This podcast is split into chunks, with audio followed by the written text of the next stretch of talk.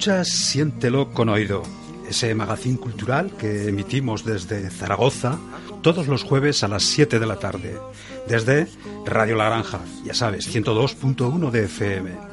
También lo hacemos por internet en radiolagranja.caster.fm y los viernes a las 6 de la tarde por internet en tafm.net.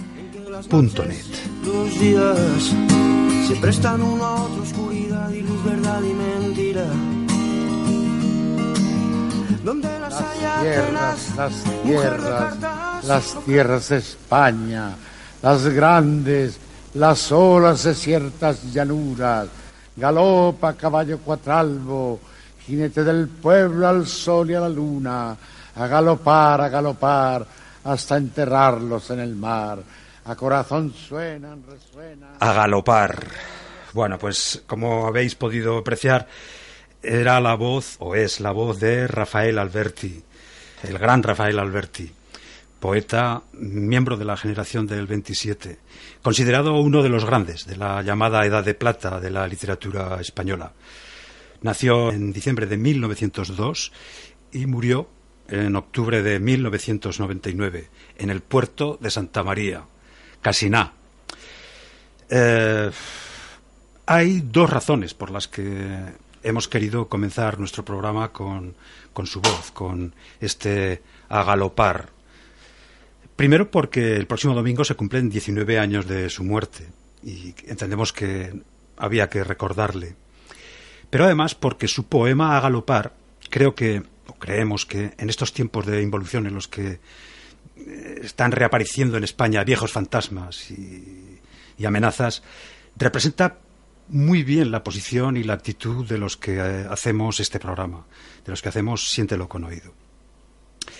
A galopar es un poema escrito en plena guerra civil, cuyo encendido mensaje es más actual que nunca, pues carga contra esa parte de la derecha española que sigue su caminar torpe, en nuestra opinión, y, pero suicida y destructor de todo lo que tanto tiempo ha costado levantar en este país con el trabajo de sus hombres y mujeres. Aplicando en pleno año 2018 su política más rancia y casposa. Nunca, excepto en aquellos años de la, de, que, que, me, que, media España dejó a la otra media enterrada en las cunetas, habíamos vivido una época tan retrógrada como la que nos está tocando vivir. Pretenden enterrar los derechos, echar cal sobre la memoria, pero no van a conseguir dejar bajo tierra a, todos los demócratas. Eh, pretenden también perpetuar la impunidad de, todos los asesinos y corruptos que, representan. Pretenden también atemorizarnos, pretenden igualmente empobrecernos, en fin. Como veis, eh, no es gente muy de los nuestros.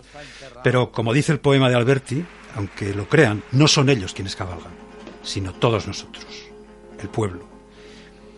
Galopa, dicen las, el, el, poema de Alberti, galopa, jinete del pueblo, caballo cuatralbo, caballo de espuma, a galopar, a galopar, hasta enterrarnos en el mar.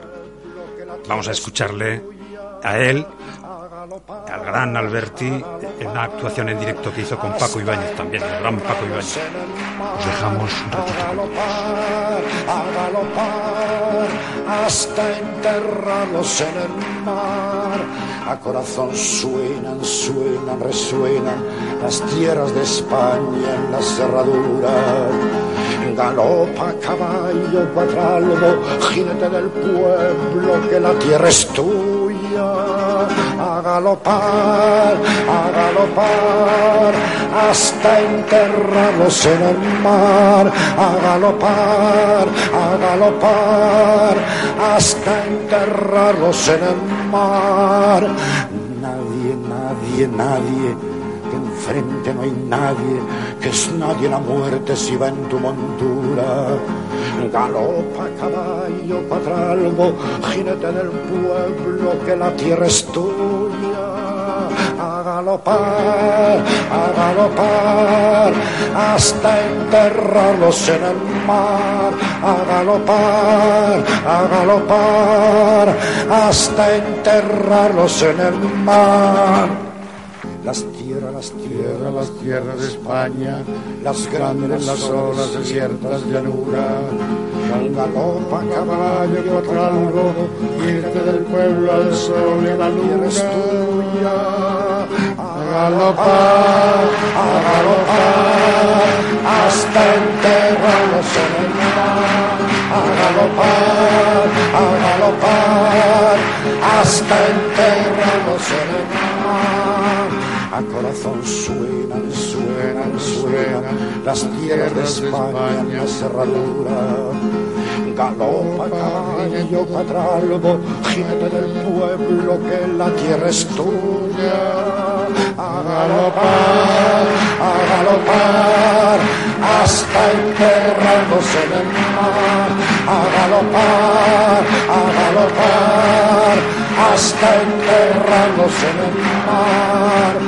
Nadie, nadie, nadie que me enfrente, no hay nadie, que es nadie la muerte si va en tu montura. Galopa, caballo, cuatralbo, jinete del pueblo, que la tierra es tuya. A galopar, Bueno, pues con este galope cogemos ya, hemos cogido ya fuerza y carrerilla y vamos ya pues con el sumario de hoy que, que queda así. Comenzaremos en, eh, el programa con Zaragoza te habla. José María Ballestín nos hablará del paseo de Ruiseñores.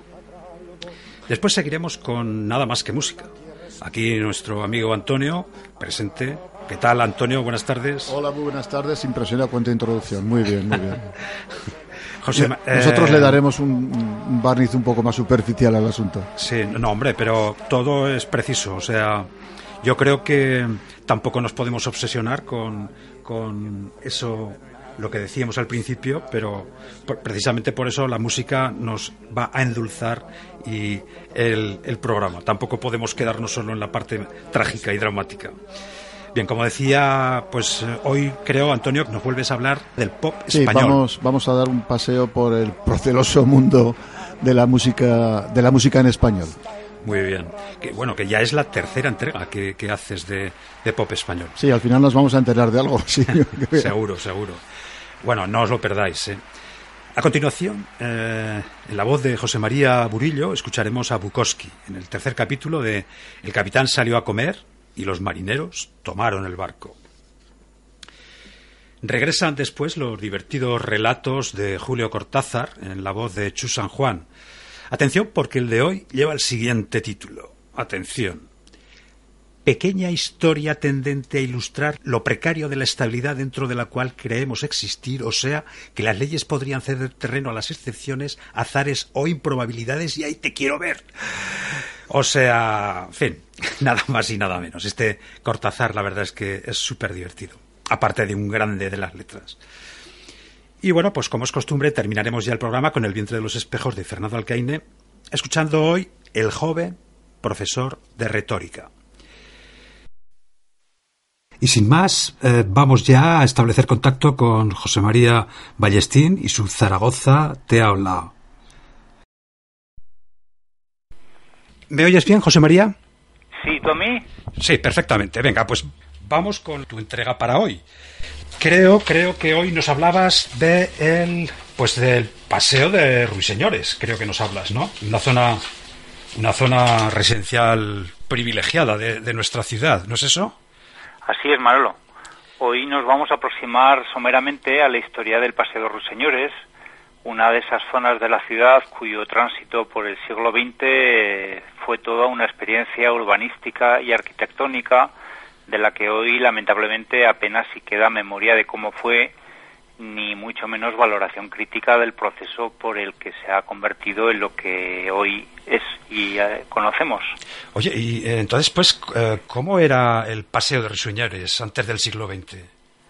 Bueno, pues si nos vamos algunos siglos atrás en el tiempo, como solemos hacer en esta sección, eh, el actual Paseo de Ruiseñores formaba parte de la periferia de la ciudad y era uno de los caminos de la antigua red de acceso a la ciudad de Zaragoza desde el sur. Estaba integrado en el camino de Cuarte y ascendía desde la ciudad por los caminos del Sábado y de las Torres en una zona que estaba encajonada entre la acequia de las Adulas, que fluía al aire, y los primeros y acusados desniveles del Monte de Torrero. Entonces, la llegada de agua a la ciudad mediante la obra del Canal Imperial a finales del siglo XVIII, aquí también descompuso esta previa red de caminos que existía, que hubo de, que de, reordenarse pues en función del trazado y los puentes del nuevo canal.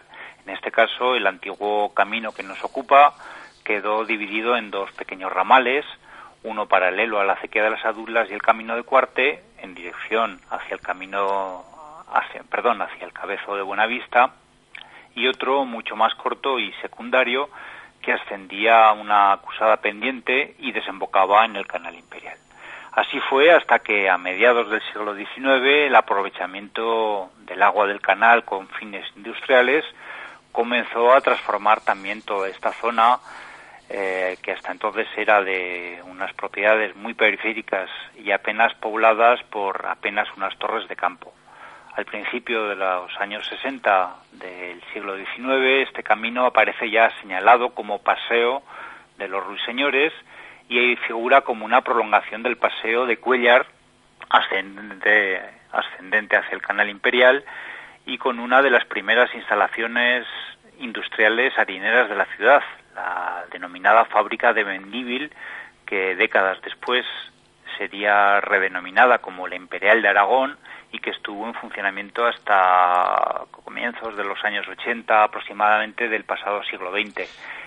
y hoy podemos a, todavía su fachada que perdura, si bien evidentemente integrada en, en una posmoderna urbanización de exclusivas viviendas unifamiliares. Oye, y entonces, llegados al siglo XX, eh, dinos, háblanos eh, cómo fueron sus inicios en, esta zona. Bueno, pues ya a finales del siglo XIX, el, entonces Camino de los Señores eh, fue pensado como una oportunidad de negocio inmobiliario que bien podía aprovecharse del tirón especulativo que entonces estaba asociado al ensanche que se estaba vertebrando hacia el sur de la ciudad mediante el paseo de Sagasta y así dar en el cabida a viviendas unifamiliares, tanto de primera como de segunda residencia, de algunas de las más poderosas familias de la élite económica de la Zaragoza de la época. Así, eh, ya en, en 1903, recién comenzado el siglo XX, comenzó la parcelación del que entonces y durante un breve tiempo se denominó Barrio de Ruiseñores, con una iniciativa privada impulsada por, por un emprendedor local, Santiago Cantilopo, Polo, perdón, que encargó al, a un ingeniero llamado Manuel Isasi Isasmendi el diseño de seis hotelitos o viviendas unifamiliares que se construyeron en una propiedad suya, que estaba delimitada entre el Paseo de Ruiseñores y los nuevos depósitos de agua de del Pisnatelli que fueron diseñados por, por Ricardo Magdalena. La publicidad de la época es curioso porque utilizó como reclamo para la venta de estas viviendas, eh, entonces por la módica cantidad de 25.000 pesetas o bien en concepto de alquiler, 1.250 pesetas al mes. Como decía, la publicidad de la época utilizó como reclamo la cercanía del tranvía de Torrero, que había sido electrificado hacía poco, y la ubicación precisamente en una zona que entonces se consideraba de una higiene y una salubridad verdaderamente excepcionales. También resulta interesante eh, que en aquel entonces, principios del siglo XX, la opción del alquiler, mm, como he comentado, pues no significara como tiempo después y parece ser que todavía eh, que alquilar es tirar el dinero. Bueno, pues mm, inmediatamente después en 1904 ya fue aprobado por el ayuntamiento el plano de alineación de, este paseo y en unos pocos años este barrio de Ruiseñores ya contaba con unas 17 viviendas de la alta burguesía zaragozana, cada una construida en formas singulares y estilos variopintos pues al gusto de esta época, bien con rasgos de modernismo, de clasicismo, de historicismo, regionalismo, es decir, toda la panoplia arquitectónica de la, de la época. Además, y tras la exposición hispano-francesa de 1908, el jardín botánico de la ciudad abandonó las instalaciones de la antigua huerta de Santa Engracia y fue ubicado en este mismo paseo, eh, justo en el punto donde el paseo se bifurca con el antiguo camino de Cuarte. Durante la década siguiente, de los, de los años 20, ya continuó, prosiguió la construcción de viviendas unifamiliares de próceres y miembros destacados de la élite local y a este proceso se sumó además el de una interesante concentración de, instalaciones educativas de nueva planta, como por ejemplo el Colegio Pompiliano de las Madres Escolapias y la residencia de estudiantes de la Universidad de Zaragoza, que fue inaugurada en este paseo solemnemente por el rey Alfonso XIII en 1925. O sea que en esa concentración de, edificios notables y viviendas unifamiliares, mm, entonces continuó durante más tiempo. Sí, la verdad es que durante, durante la década de los años 30, eh, pues este proceso de construcción continuó mm, de forma destacada. Por ejemplo, eh, podemos hacer referencia al al que fue en su momento muy destacado restaurante de verano de Francisco Gargallo, también denominado Restaurant Ruseñores, que fue todo un hito en el gremio de la restauración de la Zaragoza de la época, eh, pues se convirtió en, un ineludible punto de reunión de los turistas que venían a la ciudad en aquella época, porque tenía muy buenas vistas de la ciudad, desde, desde su terraza y salones, y además era el lugar de moda para celebrar comidas, cenas y ocasiones varias, así como también un espacio de baile destacado. Muy cerca de este restaurante, además fue construida la denominada Casa del Poeta, una curiosa iniciativa que por suscripción pública levantó en terrenos municipales, de propiedad municipal, una residencia para la familia del Alberto, perdón, una, una residencia para la familia del poeta Alberto Casañal Chaquerí. No tenía la presencia formal de las otras viviendas de familias bien, pero el mero hecho de que durante algunas décadas Zaragoza contara con una casa del poeta así reconocida y conocida por la gente, pues ciertamente es un hecho singular que por desgracia ya es solo memoria. Además, en uno de los cercanos hotelitos que hemos referido antes, que a principios de siglo fueron diseñados por Manuel Isasi Sasmendi, en esta época de los años 30 fue habilitado eh, temporalmente como Casa del Niño y, durante unos cuantos años fue el único internado para atención y cuidado de la salud de los niños de la ciudad. No muy lejos, eh, también estuvo enclavado el internado del Colegio Academia Estudio, también ubicado en una de las singulares construcciones de la época. Y entre las viviendas unifamiliares construidas en esta no menos prodigiosa década de los años 30, no hay que dejar de reseñar dos, seguramente de los más importantes ejemplos de la arquitectura racionalista zaragozana y aún española, como son la casa de Pedro Hernández Luna, que es el actual, la actual clínica del Pilar, y la casa de Matías Borgoa Oliván, que hasta finales del año pasado fue la sede del Centro Territorial de Televisión Española en Aragón.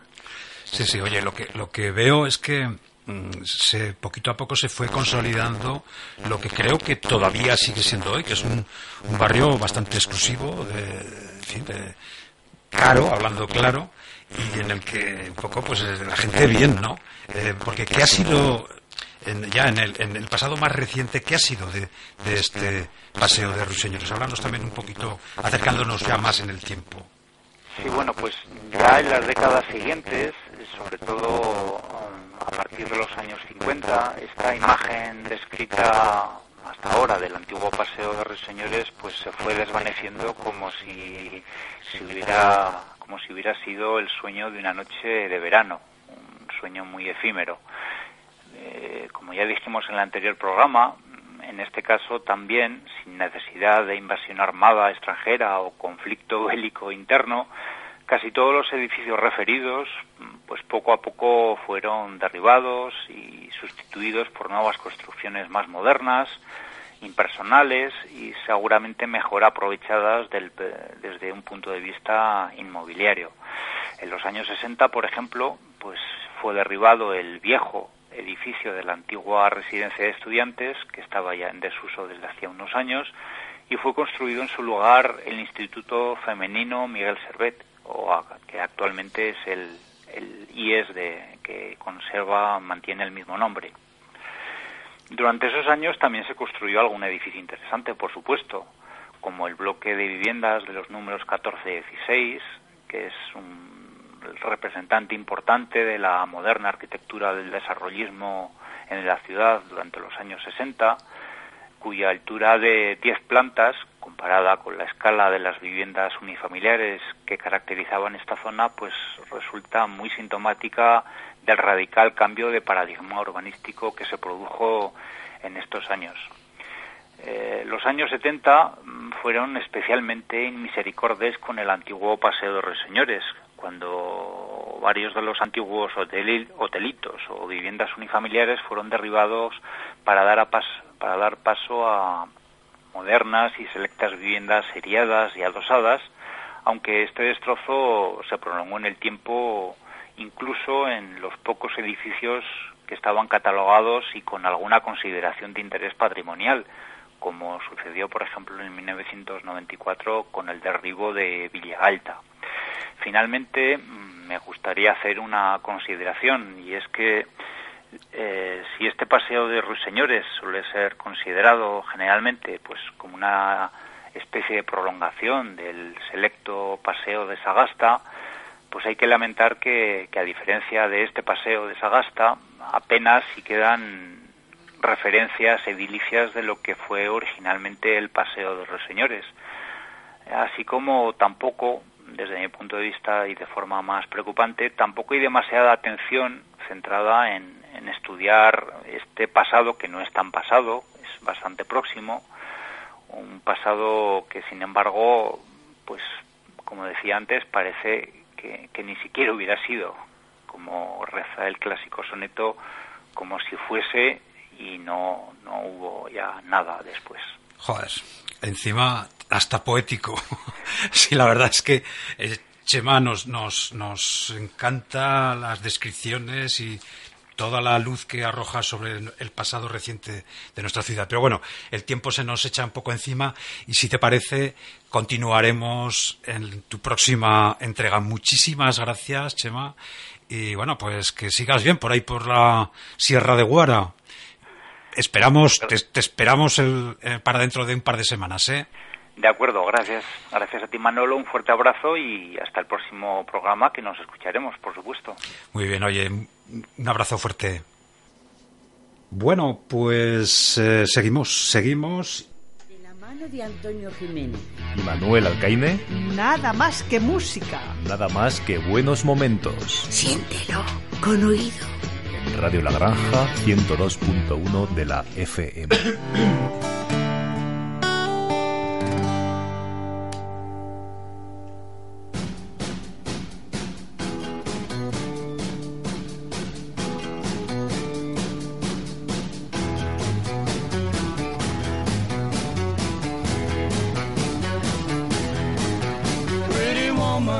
Hola, hola, yo soy Antonio Jiménez y esto es Nada más que música.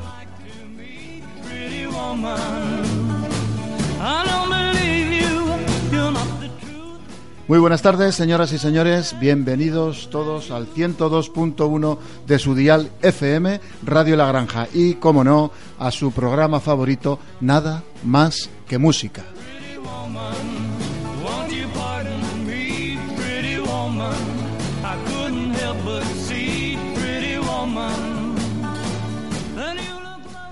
Cuando son las 19.26 horas de la tarde, eh, iniciamos un nuevo paseo por esta pequeña historia del pop, en esta ocasión del pop en español, que llevamos haciendo durante un tiempo.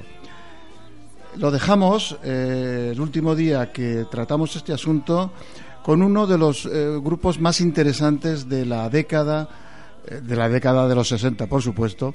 No nos vamos a mover de ahí en unas cuantas semanas. Eh, el grupo se llamaba Los Ángeles.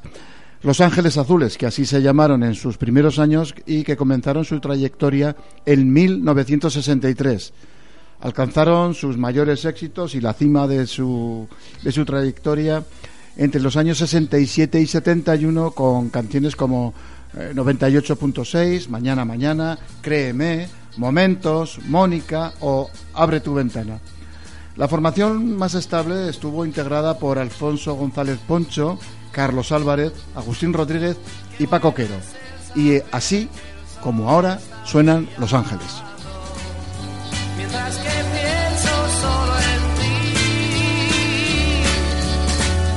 Saber pronto besaré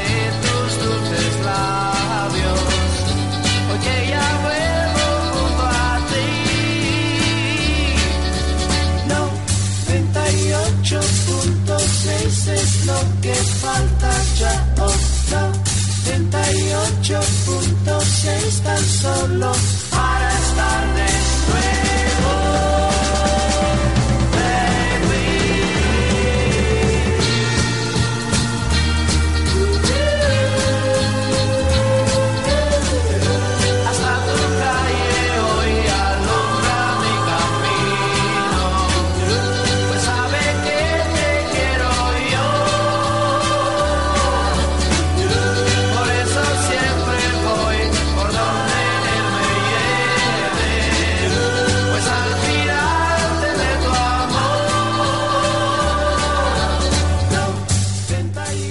Su primer éxito fue la adaptación del tema 98.6 del músico estadounidense Cage y que acabamos de escuchar. Que por cierto, a mí la versión de Los Ángeles me gusta infinitamente más que el original, para gustos los colores. En aquellos años lograron su mayor repercusión gracias a Mañana Mañana y versiones de éxitos internacionales como Dime Dime, basada en la interpretación de American Breed, o El Silencio Soro de Los Trémolos. Y además, como era costumbre de la época, también hicieron su incursión en el mundo del cine, quedando inmortalizados en los lar- largometrajes 1, 2, 3 al escondite inglés de Iván Zulueta y 45 revoluciones por minuto de Pedro Lazaga. Para mí, bastante, bastante mejor la primera que la segunda. La fama de su coro a cuatro voces, cosa inaudita hasta el momento, les dio un sitio propio en el repertorio de la época. De su colaboración con Trabuchelli, que por cierto, Trabuchelli era un productor extraordinario y que vamos a ver mm, en numerosas ocasiones a lo largo de esta historia del pop español, eh, surgieron decenas de producciones. De entre todas ellas, Momentos y Mónica conseguirían hacerles imprescindibles en el mercado hispanoamericano. Mónica, quiero que atiendas a mis ruegos y mis súplicas. Mónica, tu nombre suena en los latidos de mi corazón. Mónica, es solamente para ti que canto mi canción. Es solo una canción de amor la que pongo el corazón. Así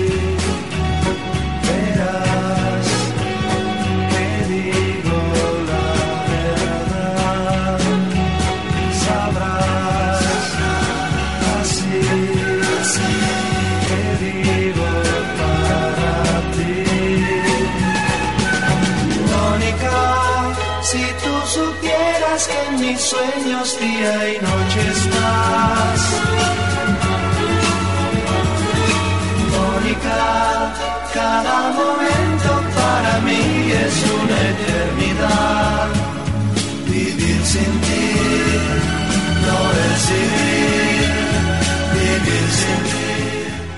Durante 1968, Agustín, Carlos y Paco tuvieron que abandonar su militancia rockera por la mili. Sí, sí, queridos niños, la mili. Qué cosas, cuántas carreras de todo tipo ha roto esta actividad tan educativa. Carlos se aprovechó de una serie de permisos ganados por la admiración que le profesaba un mando del cuartel y bueno, pudo continuar participando de la gira musical del grupo, pero sus dos compañeros no tuvieron tanto, tanta suerte. Sus puestos fueron ocupados aquellos meses por los guitarristas y bajistas Santiago Martínez Villaseñor y Pepe Robles.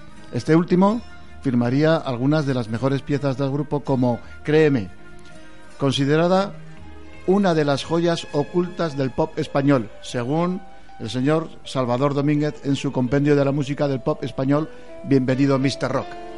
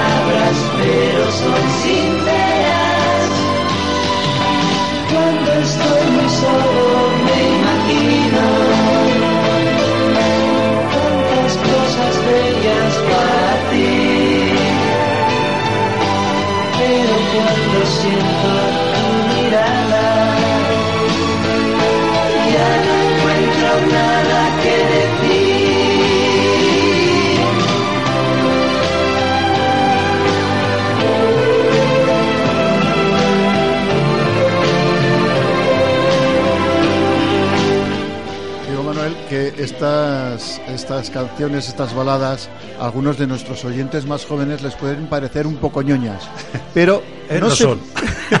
pero no, pero no se pueden hacer idea Sí. de cómo se te ponían los pelos como escapias cuando sonaban en los guateques Claro. o en las discotecas. Es que, bueno, era la única forma de, bueno, eh, hacer algo parecido a echar un polvo. Es porque si, si, eh, en este momento resulta extraño porque la gente eh, se ha liberado sexualmente. Sí, lo cual celebro y me encanta por, De todas formas, por ellos. eh, el parecido que has hecho de echar un polvo es como si dijéramos ir en el correo y coger el ave. Una cosa así. Exactamente. Pero seguimos. Pero bueno, o sea, vamos, a- vamos a seguir, exacto. Eh, en 1976, eh, Poncho y José Luis desgraciadamente fallecieron en un accidente trágico de circulación que acabó además con la existencia del grupo. A mediados de los años 90, Agustín y Carlos decidieron unirse a Popi González, hijo del desaparecido Poncho, para recuperar al antiguo grupo. Pero vamos, era simplemente un homenaje permanente a un repertorio que recordamos varias generaciones. Pero, chicos, la vida sigue y el citado Robles, tras su paso por Los Ángeles, formaría otra de las bandas emblemáticas de esta, de esta época. Nada más y nada menos que Los Módulos.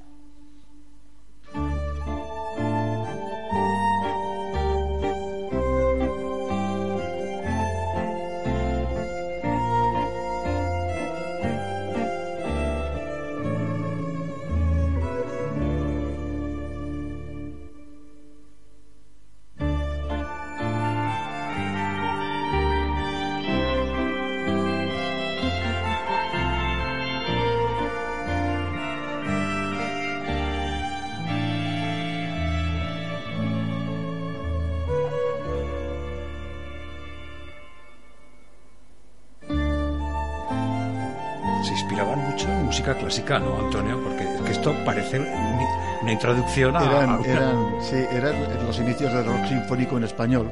Sí. Y estos eh, módulos fue uno de los grupos mm, que eh, con mejor gusto eh, entraron en ese, en ese mundo. De hecho, eh, el órgano Hammond que está tocando aquí el Borket es, es muy iden- identificativo. Oías esto y sabías que eran los módulos. Sí, sí, está claro. Muy pocas cosas se han hecho distintas a esta. Muy pocas. Escuchamos. No, si antes o después empezarán a cantar. Como diremos luego, eh, este, este grupo rompió la tónica de hacer canciones de tres minutos. Sí, sí. Esto las podían hacer más largas a base de introducciones como esta.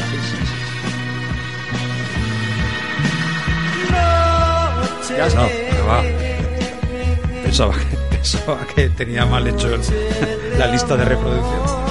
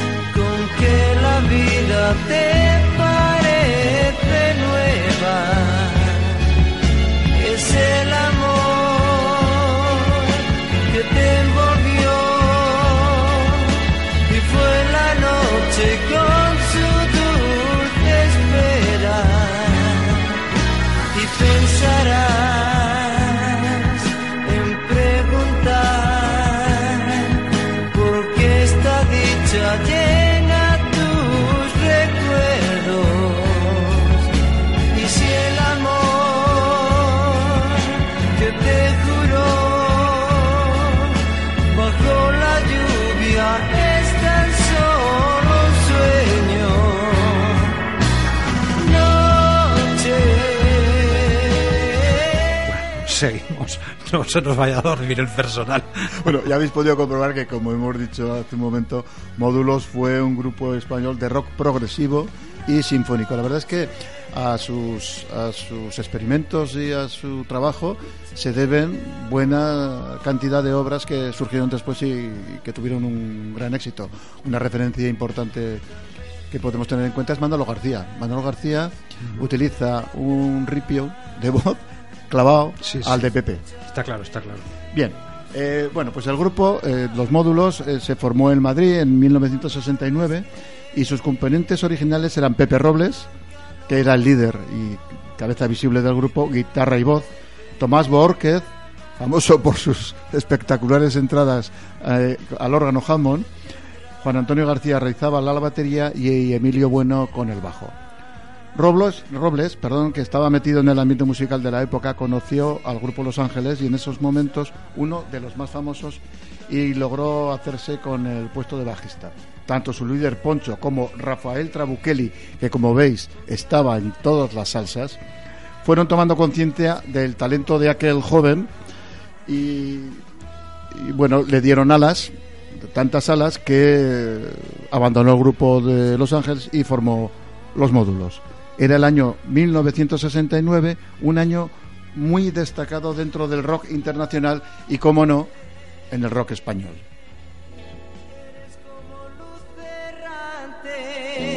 que camina noche y día, que al pasar te sopla el viento y el deseo te ilumina.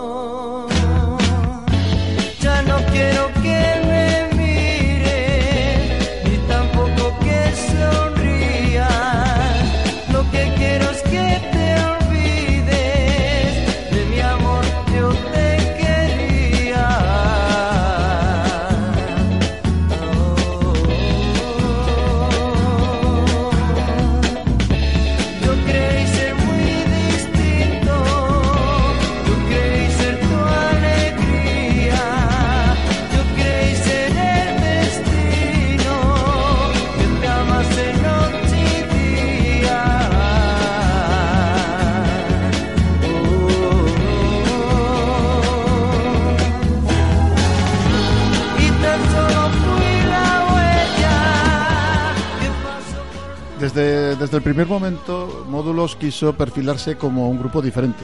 Desde luego, algo que se vio reflejado en la búsqueda eh, de, de la profesionalidad. Le dieron carácter de naturaleza al hecho de ser profesionales de verdad.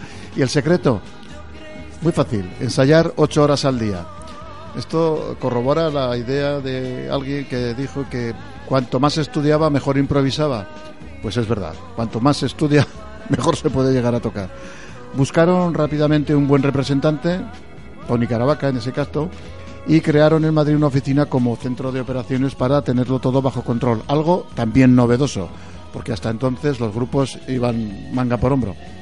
También supieron aprovechar la onda del pop de la época, porque además de los Beatles, que era su gran referencia, se fijaron también en la música estadounidense, especialmente eh, de Young Rascals y en los psicodélicos Vanilla Fans. Realidad, su primer álbum, contiene una de las baladas más destacadas y más famosas del rock español. El número uno, Todo tiene su fin, y acabó con la norma de que las canciones, como decíamos antes, las canciones comerciales, tenían que rondar los tres minutos de duración. El álbum destaca por sus pasajes románticos y melancólicos, su cadencia, sus cambios de ritmo, la interacción de todos los instrumentos perfectamente ensamblados, los escalofríos que producen algunas de las notas que, que lanza el Hammond de, de Borquez y en general por esa sensación de que Módulos había conseguido por fin construir un contundente, una contundente muralla de sonido. este es el temazo, bueno, mm, en mi opinión más potente de módulos. Esto, bueno, quien no haya bailado esto apretado No ha vivido. no es de nuestra generación.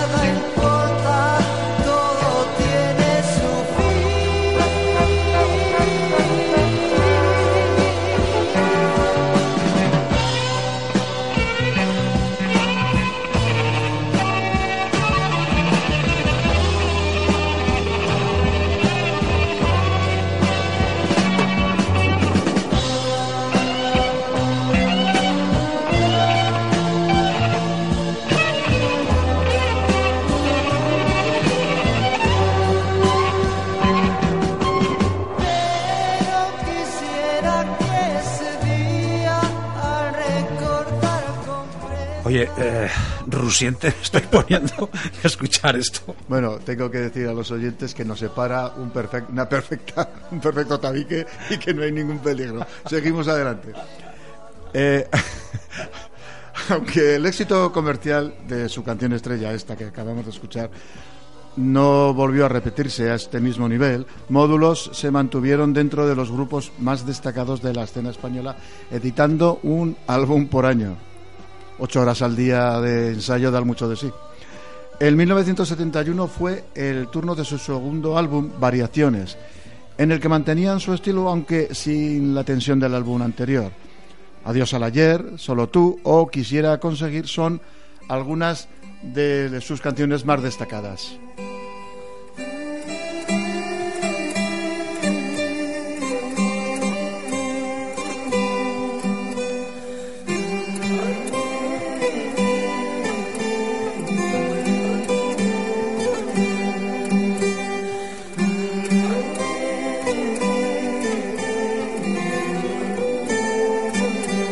Son Beatles, ¿eh?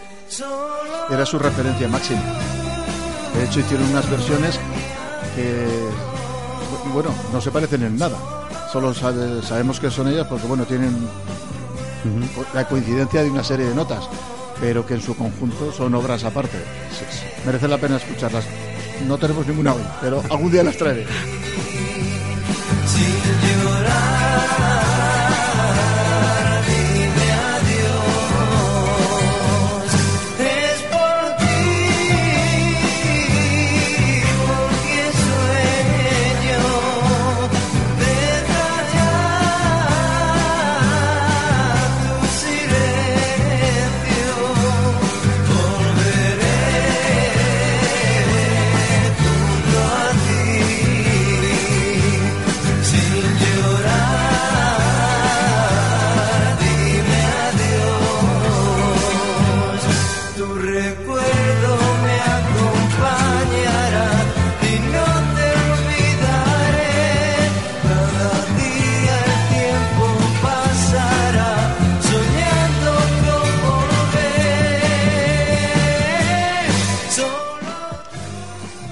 año después, eh, aparece como anticipo del álbum Plenitud el sencillo No quiero pensar en ese amor. Plenitud abandona la frescura de los dos anteriores trabajos, adentrándose cada vez más, por si era poco, en el campo del rock sinfónico.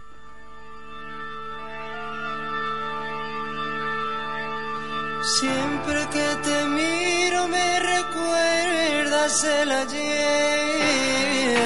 Días felices que yo nunca olvidaré. Fue tu amor, fue tu amor.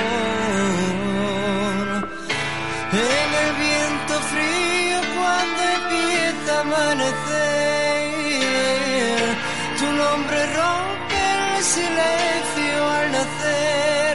Fue tu amor, fue tu amor.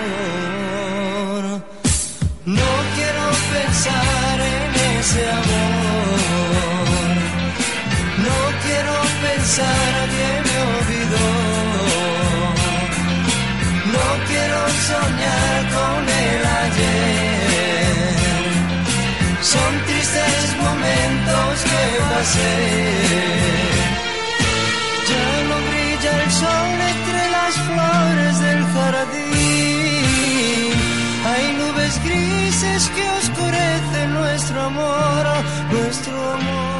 En 1973, Robles sufrió un accidente de coche que casi le cuesta la vida. Como veis, ver- la verdadera plaga, el verdadero peligro que tenían los grupos en aquella época, los cantantes, era la carretera. Cantidad de grupos, cantidad de cantantes perdieron la vida eh, en ese ir y venir entre actuaciones y actuaciones. En fin, era verdadera una, una lacra.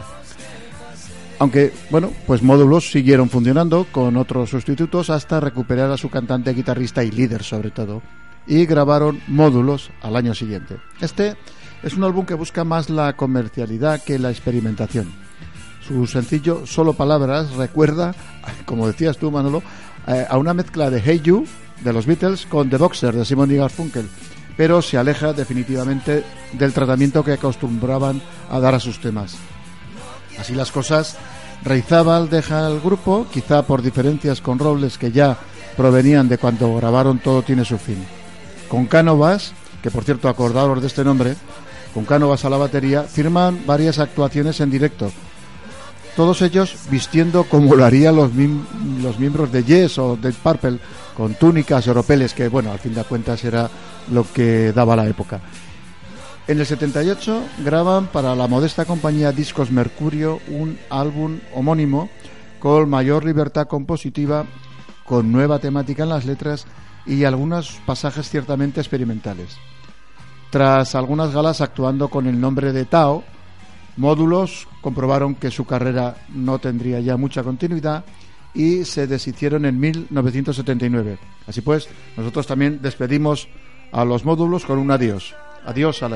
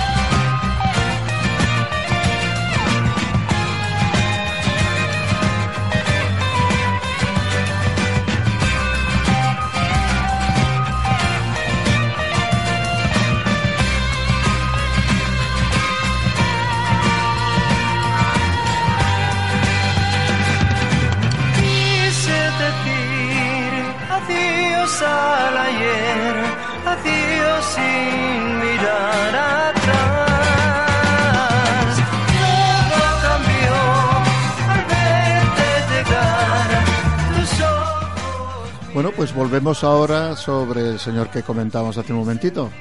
Juan Robles Cánovas, batería en su momento del grupo de éxito Los Módulos. Bien, pues este señor formó parte del grupo de culto por excelencia del pop español.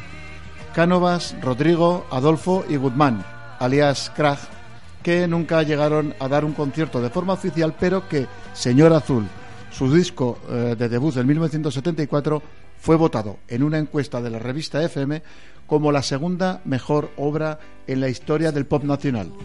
solo por debajo del mitificado primer LP de Veneno. De tu dignidad vas a imponer tu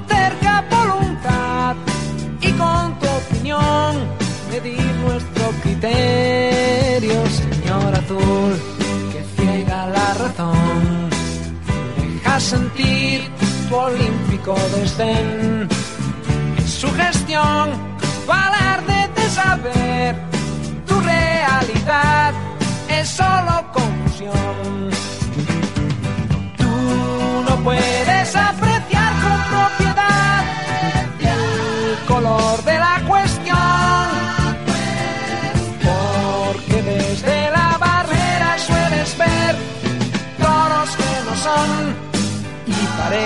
ser señor azul de vicio criticón sin dar la talla de profesional. Señor azul, qué lástima nos das, la mediocridad está en tu corazón. Cánovas, Rodrigo, Adolfo y Guzmán, también conocidos, como hemos dicho, por sus siglas CRAG, es un cuarteto español de música pop, intermitentemente en activo desde los años 70 y formado por los músicos Juan Robles Cánovas, mencionado anteriormente, Rodrigo García, Adolfo de Rodríguez y José María Guzmán. Los cuatro juntos han publicado solamente tres LPs y aunque en su momento no tuvieron prácticamente ningún éxito, vamos, ni de público ni de crítica, con el tiempo han sido reivindicados por su música, sus letras y por sus extraordinarias armonías vocales y han sido comparados, yo creo que con justicia, con la banda estadounidense mm, Crosby, Stills Nash and Young.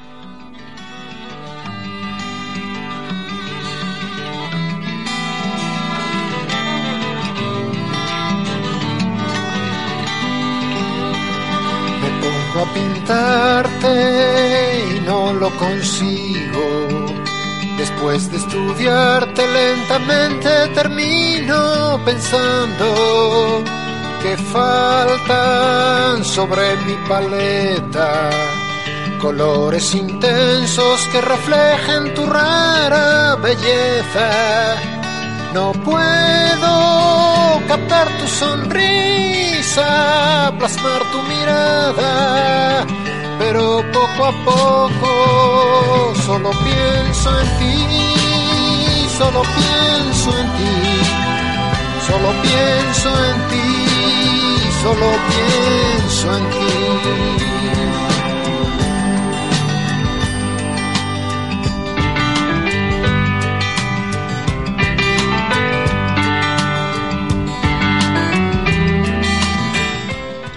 Solo pienso en ti, una bellísima canción de, de este grupo. Por cierto, para que tenga curiosidad, le recomiendo una versión, esto sin que sirva de precedente, una versión que hizo en su momento Miguel Bosé de esta misma canción. Pues sí, que no sirva de precedente. no, pues, eh, bueno, ha puesto algo, me ha puesto algo, a que os gusta, a ritmo de reggae, Ya. que no sé quién será, quién se la prepararía, pero que es muy buena, muy buena. Bueno, si alguien tiene curiosidad, que le eche un vistazo. Bien, eh, los cuatro componentes del grupo se unieron en 1974, provenientes de otras bandas que habían tenido éxito. Cánovas, como ya sabemos, batería de módulos, y del grupo Franklin. Por cierto, Franklin, este grupo que sale aquí de, re- de refilón, era un grupo formado, eh, que formó en su momento, hace muchísimos, muchísimos años, Antonio de Diego. ¿Que ¿Quién es Antonio de Diego? Bueno, pues Antonio de Diego es el guitarrista de gafas que acompaña desde tiempos inmemoriales a Miguel Ríos, a Joaquín Sabina, lo tenéis que conocer. Ese es Antonio de Diego, un músico extraordinario y que fundó en su momento este grupo que hablamos, Franklin. Seguimos. Rodrigo, que provenía de los Pequeñiques, Adolfo, que había sido vocalista y guitarrista de Los Íberos, y Guzmán, que junto con Rodrigo y los hermanos José y Manuel Martín habían pertenecido al grupo Solera, que el año anterior había grabado su único disco llamado como el grupo y del que hablaremos luego. Pero ahora nos vamos a detener en una canción de este disco que en su momento causó un significativo revuelo por tratar, aunque de forma poética y con gran sensibilidad, el amor entre dos mujeres, algo que hoy nos puede parecer tan normal, pero que en la época irritaba de forma extraordinaria las conciencias bien pensantes del régimen. Cosas que pasaban hace tiempo, pero que no debemos olvidar porque no vaya a ser que la historia se repita. María y Amaranta. Se juntaron dos gotas de rocío dos estrellas aún más lentamente tomándose en los brazos de sus rayos se aproximaron en el firmamento y en una sola estrella se integraron.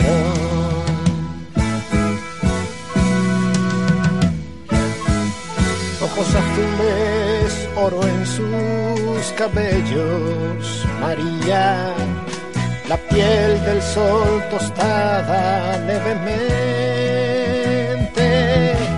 maneras dulces y carácter suave, delgada, esbelta, casi adolescente, andares sueltos mirada grave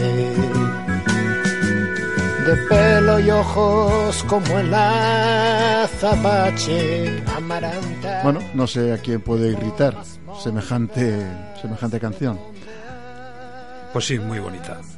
Señora Azul, que se ha convertido en el tema más conocido de Krag, ha tenido varias interpretaciones. Según algunos, era una crítica contra el franquismo y, más concretamente, contra la censura imperante en aquellos años, aunque los integrantes del grupo desmintieron este punto y señalaron que el tema estaba dedicado a los críticos musicales.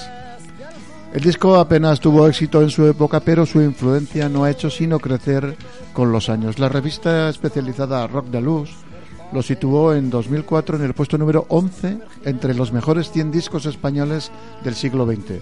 No es cualquier cosa. Tras el fracaso comercial de su primer disco, los cuatro músicos trabajaron como banda de acompañamiento para la cantante Karina. Amigos, hay que pagar las facturas. Y solo volvieron a grabar una década después, publicando en el 84 el álbum Queridos Compañeros. Y el año siguiente, Crack 1985. Dentro de las escasísimas ocasiones en las que se les vio en directo, a mí me gusta destacar las actuaciones que los días 13 y 14 de diciembre de este año 1985 dieron en el Teatro del Mercado de Zaragoza y en el Teatro del Matadero de Huesca.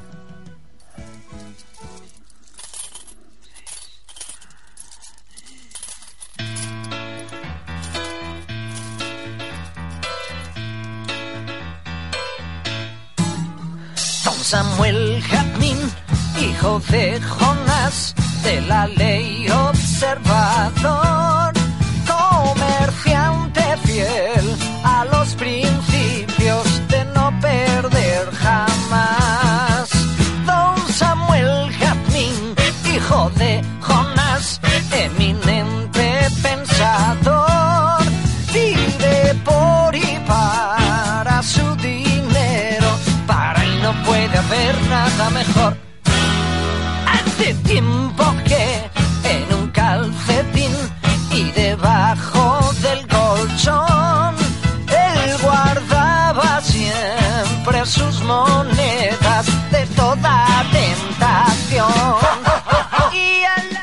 Como en las buenas series de la tele, eh, la precuela de este grupo debemos buscarla en otro de iguales características y casi casi componentes. Hablamos, como hemos dicho antes, de Solera.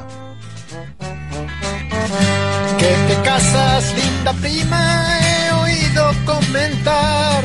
He sentado sonriendo sin poderme controlar. Eras tan apasionada, tan ardiente al comenzar nuestros juegos amorosos hace varios años ya que me cogió de sorpresa que te vayas a casar, linda prima, con un hombre tan vulgar. Te creía soñadora, me consta que así lo fuiste como ahora. Tan pronto te decidiste, me contaron las razones, me dijeron la verdad. Se me lava la sonrisa, lo pudieron comprobar. Ya sé que tiene dinero, que está en buena posición, que es un hombre rico y serio. Solera, un grupo exquisito de mediados de los 70. Eh, lo cierto es que tuvo una vida efímera, pero dejó un ramillete de temas que se cuentan entre lo más florido del pop español puro. Solo cuentan con un álbum. Y una de las canciones más destacadas es Linda Prima, que acabamos de oír, típica historia de una enamorada que desoye su corazón y cae en los brazos del interés y la posición social de un burgués entrado en años, dejando a su amante presa de un cruel resentimiento y de una pertinaz incomprensión.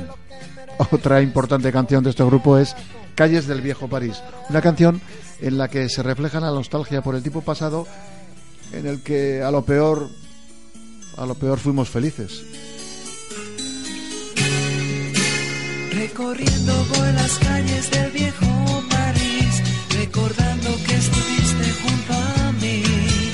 Esos días tan felices que no volverán, pues se agolpan en mi mente y después se van. Ilusión que ya se fue, unos besos que vivieron el ayer. La nostalgia de un tranquilo y triste atardecer, unas horas que nunca creí perder. Quiero que vuelvas a mí, donde quiera que tú estés.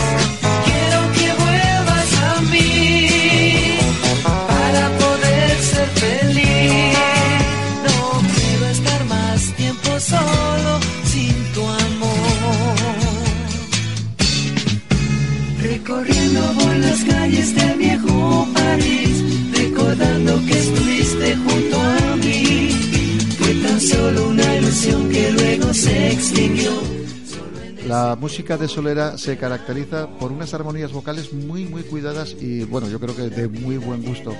Una base de pop y pop acústico realmente cálida y una excelente orquestación. Obra, como no, del productor Rafael Trabuchelli, otra vez, con el sello del llamado sonido Torre Laguna, que bueno, no era otra cosa que la calle de Madrid donde estaban los estudios de grabación del sello Hispavox. A pesar de su calidad, indudable, el disco tuvo escaso éxito comercial, bueno, no tuvo ninguno, lo que unido a unas fuertes discrepancias musicales en el seno de la banda, pues, pues esto- todo esto provocó su, su disolución. Afortunadamente, las cuatro fantásticas voces de Cánovas, Rodrigo, Adolfo y Guzmán aún brindaron algunos momentos musicales realmente inolvidables. Tan inolvidables como este tema Noche tras Noche. Yo perdí contigo aquella fe que no puedo recobrar. ¿Dónde pusiste mi amor? La esperanza que puse en ti. Te llevaste lejos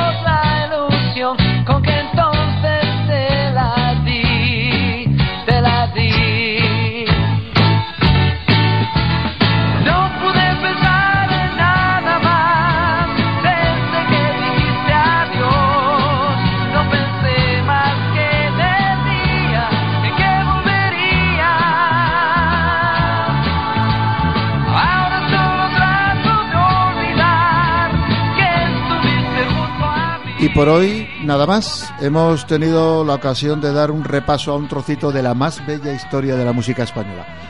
Contra lo que pueda pensarse, la música española, la música en español, tiene mucho que decir y yo creo que lo está diciendo, lo dijo y lo dirá muy bien. Como siempre, ha sido un placer vol- volver a estos micrófonos y compartir con vosotros lo mejor que tenemos, la música.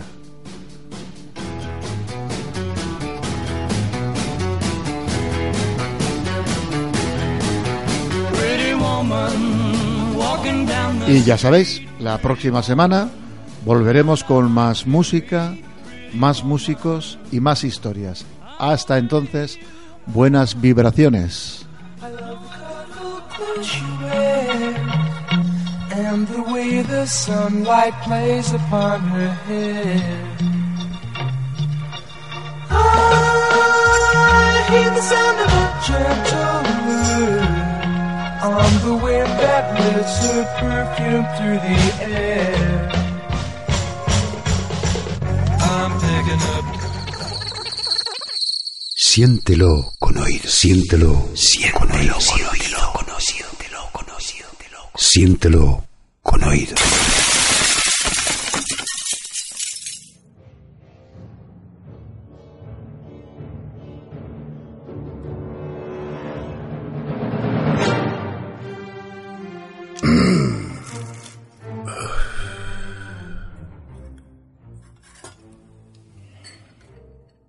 Capitán salió a comer y los marineros tomaron el barco.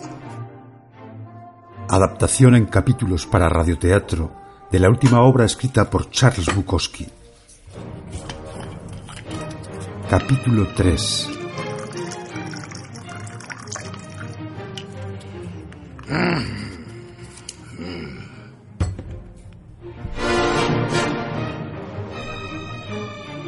...11 de septiembre de 1991.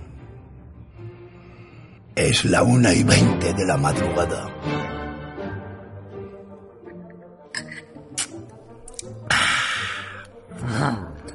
Debería cortarme las uñas de los pies. Me duelen los pies desde hace dos semanas. Sé que son las uñas, pero no encuentro tiempo para cortármelas. Siempre estoy luchando por ese minuto. No tengo tiempo para nada. Claro que si pudiera alejarme del hipódromo, tendría tiempo de sobra. Pero mi vida entera ha consistido en luchar por una simple hora para hacer lo que quiero hacer. Siempre había algo que se interponía en el camino hacia mí mismo.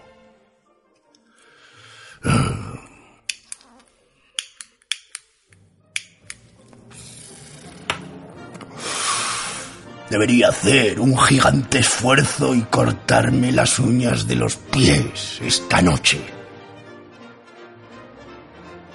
Sí, ya sé que hay gente muriéndose de cáncer, que hay gente durmiendo en la calle en cajas de cartón. Y yo estoy aquí parloteando sobre cortarme las uñas de los pies. Aún así, es probable que esté más cerca de la realidad que el tarugo que ve 172 partidos de béisbol al año. Yo ya he estado en mi infierno. Sigo estando en mi infierno. Así que no os sintáis superiores. El hecho de que esté vivo a los 71 años de edad y parloteando de las uñas de mis pies es suficiente milagro para mí.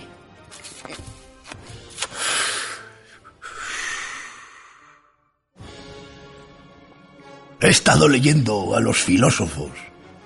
Son realmente tipos extraños, divertidos y alocados, jugadores. Descartes llegó y dijo, estos tipos nos han estado largando pura mierda. Dijo que las matemáticas eran el modelo de la verdad absoluta y autoevidente el mecanismo. Luego llegó Hume, con su ataque contra la validez del conocimiento causal científico. Y luego Kierkegaard. Introduzco el dedo en la existencia. No huele a nada.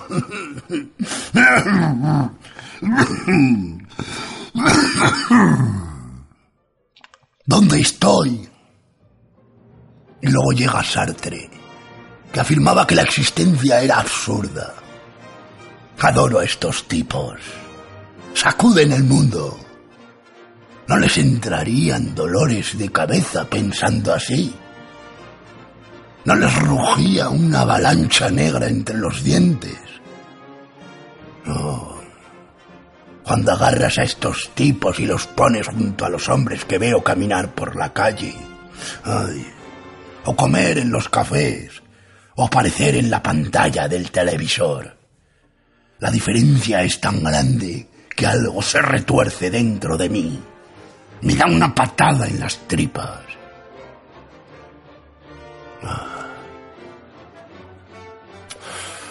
Ay. Probablemente no me corte las uñas de los pies esta noche. No estoy loco, pero tampoco estoy cuerdo. Bueno, no. Puede que esté loco. De todas formas, hoy, cuando amanezca lleguen las dos de la tarde, estaré en la primera carrera del último día de carreras en Delmar. He apostado todos los días. En todas las carreras. Creo que ahora voy a irme a dormir. Con mis uñas como cuchillas, arañando las benditas sábanas. Buenas noches.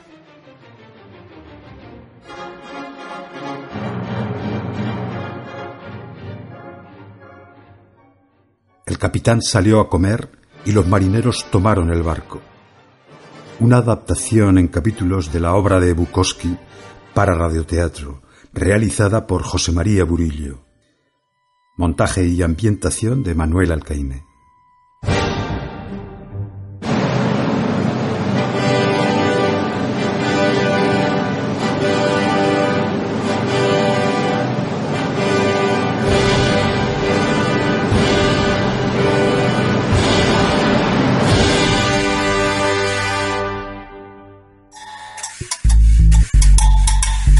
Poesía, Teatro. arte sonoro, Relatos, Reportajes. cine, Música, historia, pintura, radio, comunicación transmedia, Ideo. Fotografía. entrevistas, tertulias. paisajes sonoros. Memoria histórica. Siéntelo con oído. ¿Dónde? Eh, en la granja, ¿Cómo dices? En Radio La Granja 102.1 de FM. Radio La Granja, la decana de las radios libres de Zaragoza.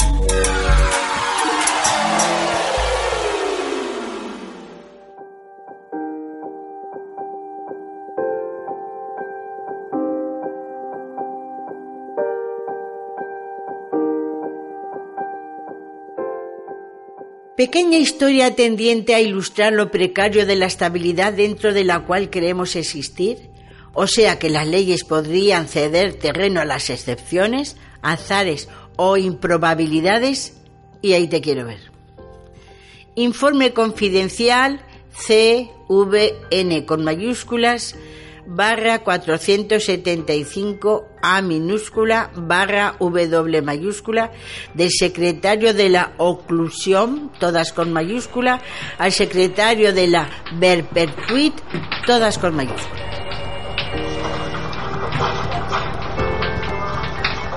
Eh, confusión horrible. Todo marchaba perfectamente y nunca hubo dificultades con los reglamentos. Ahora de pronto se decide reunir al comité ejecutivo en sesión extraordinaria y empiezan las dificultades. Ya va a ver usted qué clase de líos inesperados. Desconcierto absoluto en las filas. Incertidumbre en cuanto al futuro.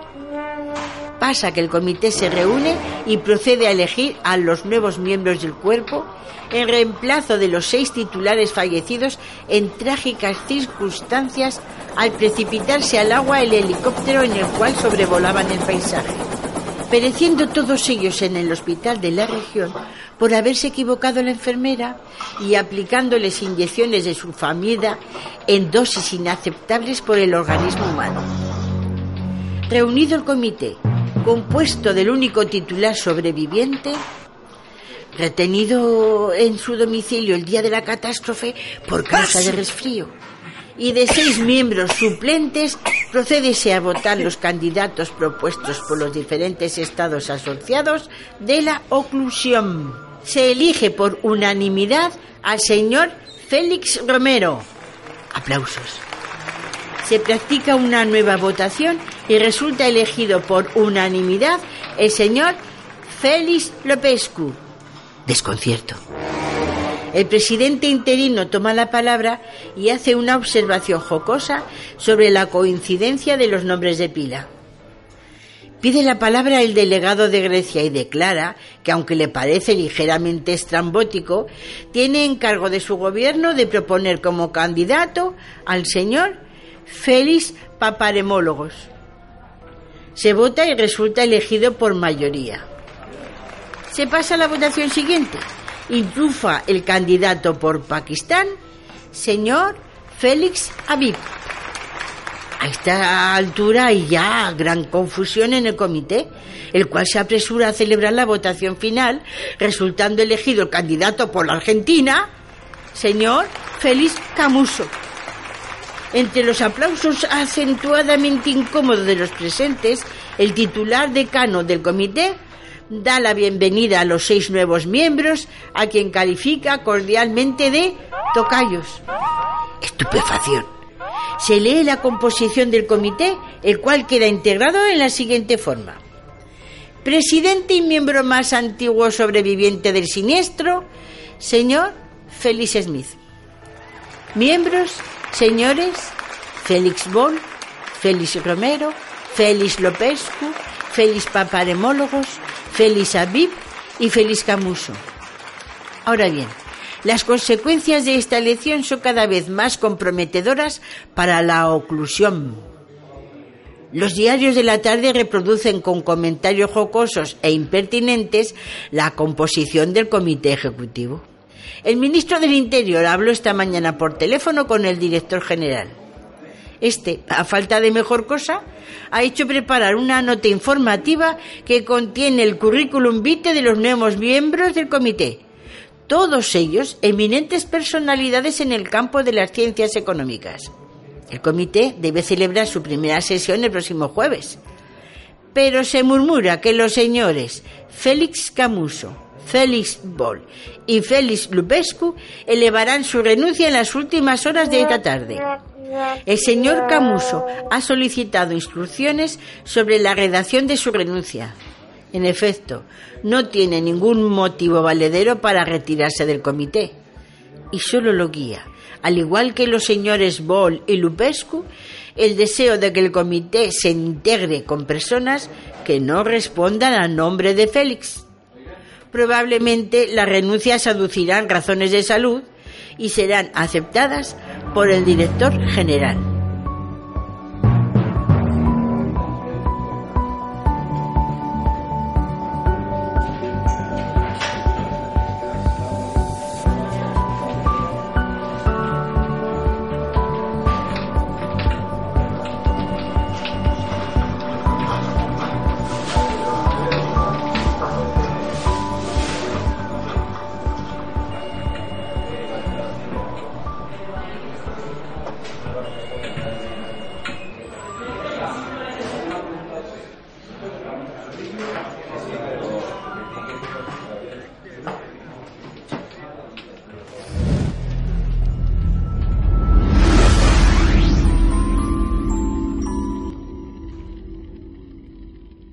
Colores, ver sonidos, saborear la música, tocar un poema, oler una historia, sentir con oído.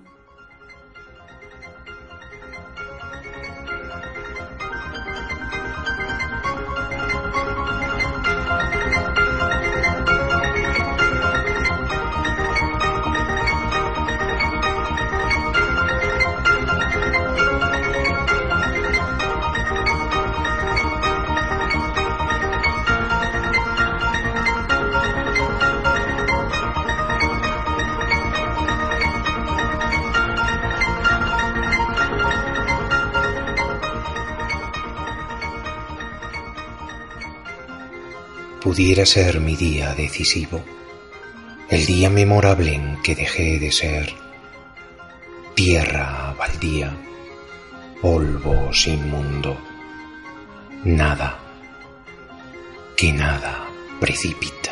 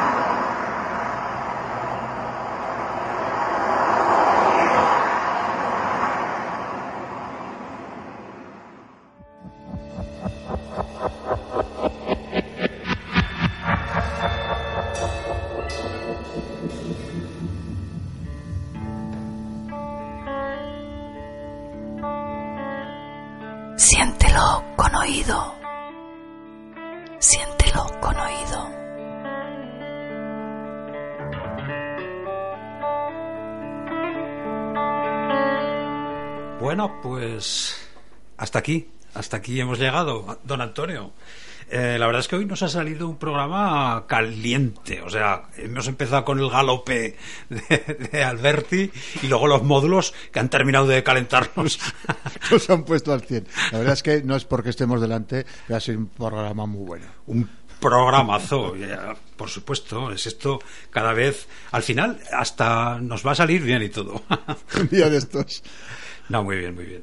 El, el comienzo quizás yo me he puesto un poco estupendo con, con el tema de la política, pero es que, joder, mm, no hay día que no nos enciendan la sangre con una cosa o con otra. Y de alguna manera el estar callados supone también un poco de claudicación, ¿no? Hay que levantar la voz. En algunos casos supone estar de acuerdo. Eso y no puede ser. Exacto. Por lo menos hay que poner de manifiesto el rechazo y la, nuestra disconformidad con todo lo que está pasando. Pero bueno, que no llegara la sangre al río y para eso está aquí el Antonio con su nada más que música para endulzarnos, en- endulzarnos el programa. Prometo que el próximo será menos ñoño. El, el próximo va a ser.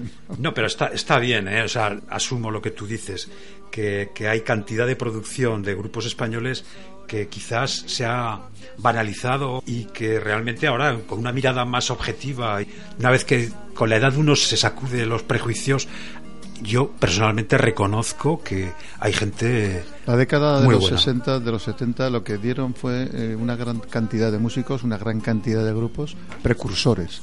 Empezaron a hacer lo que luego se convirtió en la música de cada década, porque bueno, esto es, eh, esto es evolutivo, nada es igual de un tiempo a otro, por lo tanto, esta gente, todos estos que estamos tratando en esta época, luego iremos ascendiendo en el tiempo, eh, lo que hicieron fue pues eh, abrir caminos, abrir caminos.